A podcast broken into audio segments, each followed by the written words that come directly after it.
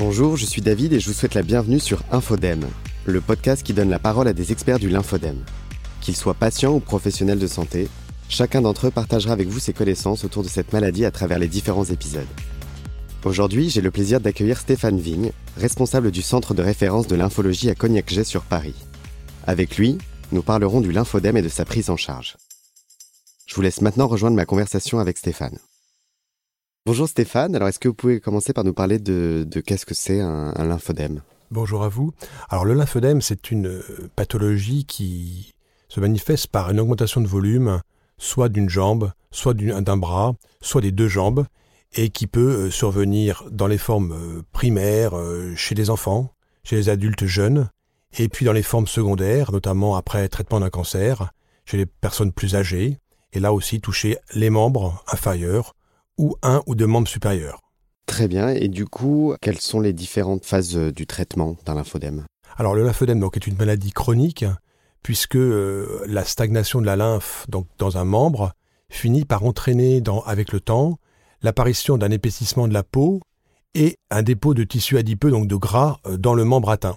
Donc ces conséquences tissulaires font qu'il s'agit d'une maladie chronique qui ne pourra pas disparaître complètement, puisque la partie lymphatique, hein, le, la lymphe dont on parle souvent, elle peut partir, bien sûr, mais la partie tissulaire ne peut pas partir.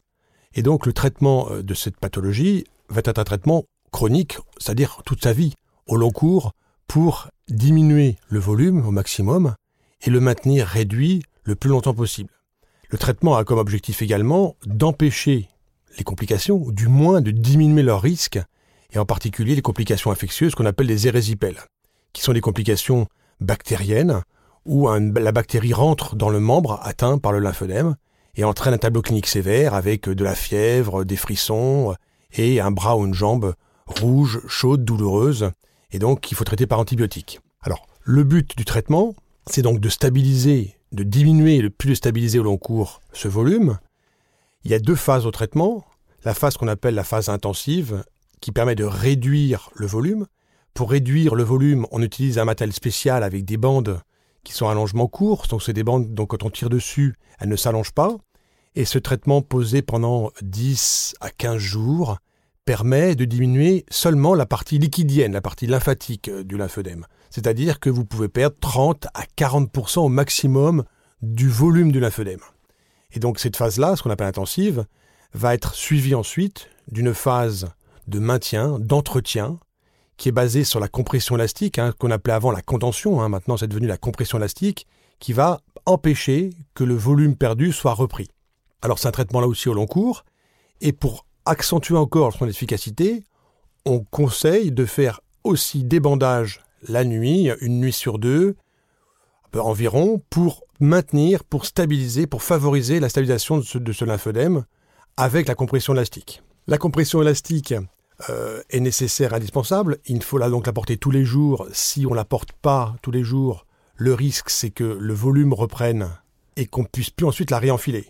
Donc c'est vraiment un traitement chronique qui demande une motivation importante du patient, donc une application, et tout ça se fait aussi dans le cadre de ce qu'on appelle maintenant l'éducation thérapeutique. C'est-à-dire que c'est le transfert de compétences, de connaissances, de savoir-faire au patient pour qu'il puisse ensuite être autonome dans, son, dans sa vie et pouvoir gérer lui-même tout seul le traitement. Donc il faut une application importante et on sait que plus ce qu'on appelle l'observance, hein, l'observance c'est la capacité du patient à suivre le traitement, plus l'observance est bonne, plus la probabilité que le volume reste petit augmente. Bien sûr, plus on est on lâche entre guillemets sur le traitement qui est contraignant bien évidemment, hein, plus on risque d'avoir un bras ou une jambe qui augmente de volume à nouveau. D'accord. Alors, dans, cette phase de, maintien, on, a parlé de la compression.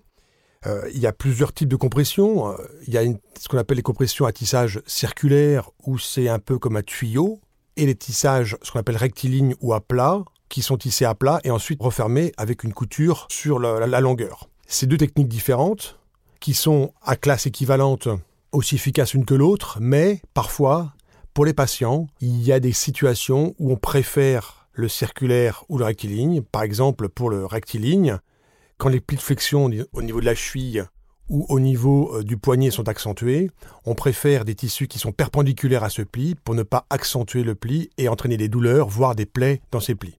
la même chose quand vous avez des très grandes variations de volume, par exemple entre une cheville et un mollet, ou entre un mollet et une cuisse.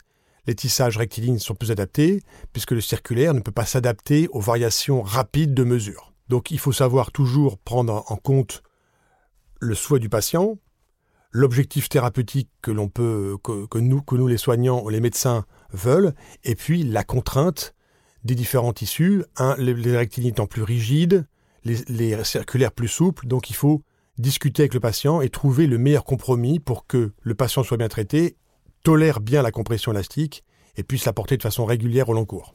D'accord. Est-ce que le traitement ou l'encadrement est différent pour des patients qui, euh, qui sont atteints de cette maladie très jeunes contrairement à ceux qui l'ont, on va dire, euh, suite à, un cancer? Absolument, vous avez complètement raison. Les lymphœdèmes donc primaires surviennent souvent chez la jeune fille, de façon préférentielle, parfois dans l'enfance, parfois à l'âge, enfin à la naissance. Et donc la durée du traitement est bien plus importante pour les personnes qui l'ont eu dans l'enfance que les personnes qui l'ont eu après un cancer, souvent plus tardif, vers l'âge de 50-60 ans.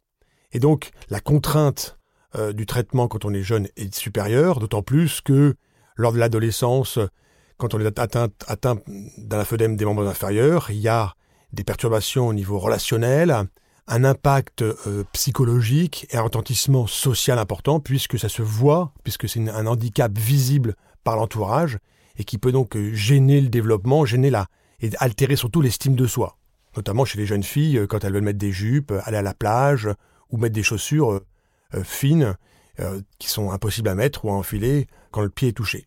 Alors il ne faut pas aussi oublier euh, dans la prise en charge des éléments euh, qui sont aussi importants, par exemple l'activité physique, comme vous avez pu entendre déjà parler, ou par exemple le contrôle du poids, car on sait que un poids qui augmente favorise l'augmentation du lymphœdème, puisque, comme je vous l'ai dit, le lymphœdème a tendance à stocker du tissu adipeux et du gras, ce qui majore encore le volume. Donc le contrôle du poids ou la stabilisation du poids ou la perte de poids quand on est en surpoids ou obèse est un élément essentiel du traitement, au même titre que euh, les bandages plastiques pour la réduction ou euh, la, compression pour le maintien du, du. Alors je tiens aussi à préciser une chose dont on n'a pas parlé, qui est euh, l'utilisation de la compression seule. On peut se passer de faire des traitements intensifs si le, le lymphodème est de petit volume ou s'il est récent, en mettant d'emblée une compression élastique, là encore, le but étant de stabiliser le, de façon prolongée à un volume le plus réduit possible le lymphœdème. Alors on parlait de, compression, euh, j'imagine qu'il y a de l'usure qui, qui est inhérente à, l'utilisation. Est-ce que, euh, est-ce que vous pouvez nous dire quelle est la fréquence de, remplacement justement de ces compressions en fonction des différents euh, types?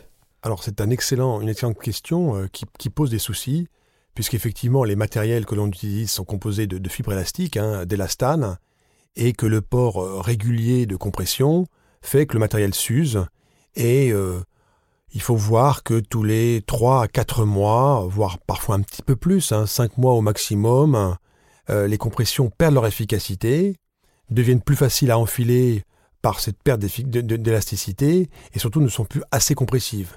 Et le risque euh, que l'on peut voir, c'est que justement, le, patient ne change pas ses compressions et donc le volume du lymphœdème peut réaugmenter en l'absence de changement. Donc c'est un point très important pour pouvoir stabiliser le cours. Donc c'est un investissement aussi euh, financier hein, puisqu'il y risque un reste à charge important euh, de, pour chaque compression que les patients doivent débourser et ce qui parfois peut être limitant pour eux lorsque leurs revenus sont insuffisants.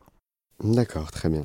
Est-ce que maintenant vous pouvez me parler un petit peu de votre, euh, votre activité dans le centre de lymphologie à Cognac-Jet? Alors à Cognac-Jet, donc nous sommes centre de référence euh, sur le lymphœdème primaire depuis 2006. Notre activité comporte bien sûr les lymphœdèmes secondaires, mais également les lymphœdèmes primaires, hein, donc qui touchent l'enfant, le bébé, euh, l'adulte et l'adolescent. ce centre de référence comprend une équipe pluridisciplinaire avec différents métiers, hein, kinésithérapeute, infirmière, psychologue, diététicienne, euh, APA, hein, donc professeur d'activité physique adaptée. Donc tous ces gens-là travaillent en commun, en groupe, pour prendre en charge les patients. Et puis, ce centre de référence appartient également à une filière hein, qui s'appelle Fava Multi. Hein. donc il y a un site internet là-dessus qui s'appelle favamulti.fr, qui regroupe des maladies vasculaires rares de Pompidou, de, Bichat, euh, de Bicêtre et euh, de, de Lyon. Et cette filière également, Fava Multi, appartient à un réseau européen qui s'appelle VASC ERN, qui comprend plusieurs pays et qui, euh, là aussi, essaye de faire des recommandations européennes avec des réunions régulières et des confrontations sur des patients euh, qui ont des problèmes compliqués, sur des euh, objectifs de recherche commune au niveau européen. D'accord. Et au niveau national, qu'est-ce que le, gouvernement justement met en place pour, pour la prise en charge du lymphodème? Alors le lymphodème, qu'il soit secondaire ou primaire, est un peu le parent pauvre puisque euh, euh, peu de centres euh, s'intéressent à cette pathologie, bien qu'il y ait en, France un nombre conséquent de patients qu'on a du mal à estimer, mais qu'on pourrait peut-être estimer entre 150 et 200 000, sachant que ce chiffre est complètement euh, estimé, puisqu'on n'a aucune donnée française euh, sur le après, soit après cancer du sein, soit après cancer pelvien, soit forme primaire.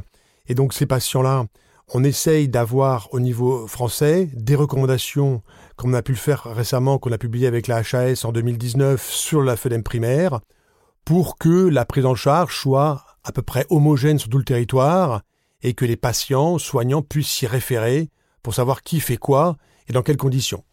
D'accord. Et aujourd'hui, quelles sont les, perspectives de, l'avancée dans, la prise en charge du, lymphodème? Alors, les perspectives sont euh, dans différentes dimensions. Pour le lymphodème primaire, il y a d'abord la compréhension de la maladie, hein, qui est mal comprise. Donc, avec un, effort à faire sur la génétique pour trouver les gènes éventuellement en cause dans ces formes primaires, parfois familiales, euh, pour comprendre le lymphodème et ensuite imaginer des traitements ciblés euh, pour ces lymphodèmes primaires. Et dans les formes secondaires, l'amélioration des traitements des cancers, en particulier l'amélioration de la chirurgie, de la radiothérapie, la connaissance du lymphodème, permettra sûrement de diminuer la fréquence euh, du, lymphodème dans ces formes secondaires post-cancer et donc de diminuer le nombre de patients. Ça, c'est la côté, j'allais dire, assez en amont. Ensuite, dans l'aval, quand le patient a un lymphœdème, la prise en charge précoce est importante puisque actuellement on voit qu'un lymphœdème primaire peut attendre 10 ans avant de trouver le bon interlocuteur pour avoir la bonne stratégie thérapeutique. Donc pendant ces 10 ans, le volume peut augmenter puisqu'il n'a pas de traitement adapté. Et dans les formes secondaires post-cancer, le traitement précoce permet d'éviter ou au moins de diminuer le risque d'aggravation de ce lymphœdème avec l'apparition de ces modifications tissulaires adipeuses et fibreuses qui surviennent habituellement au cours du temps. Eh bien, merci beaucoup Stéphane euh, pour votre temps et pour euh, toutes ces explications et j'espère à très bientôt. Merci à vous. Au revoir.